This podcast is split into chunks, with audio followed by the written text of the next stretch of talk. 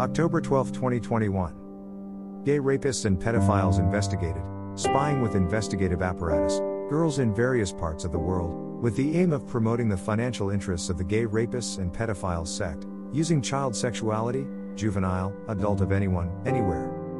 Omena Magna, used child, by rapists, and gay pedophiles, practically fugitives with the help of useless corrupt authorities who did not speak out against the criminals denounced in the cafe denouncing and flipboard. The civil police, from Santa Catarina, Brazil, did not represent against the sect of gay rapists and pedophiles.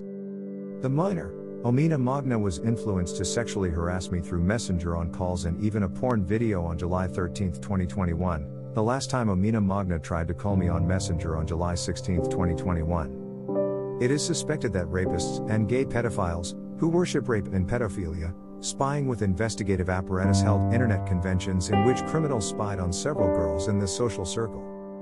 Used porn video, https colon slash slash photos.app.goo.gl slash 9 sahufin 7 ara.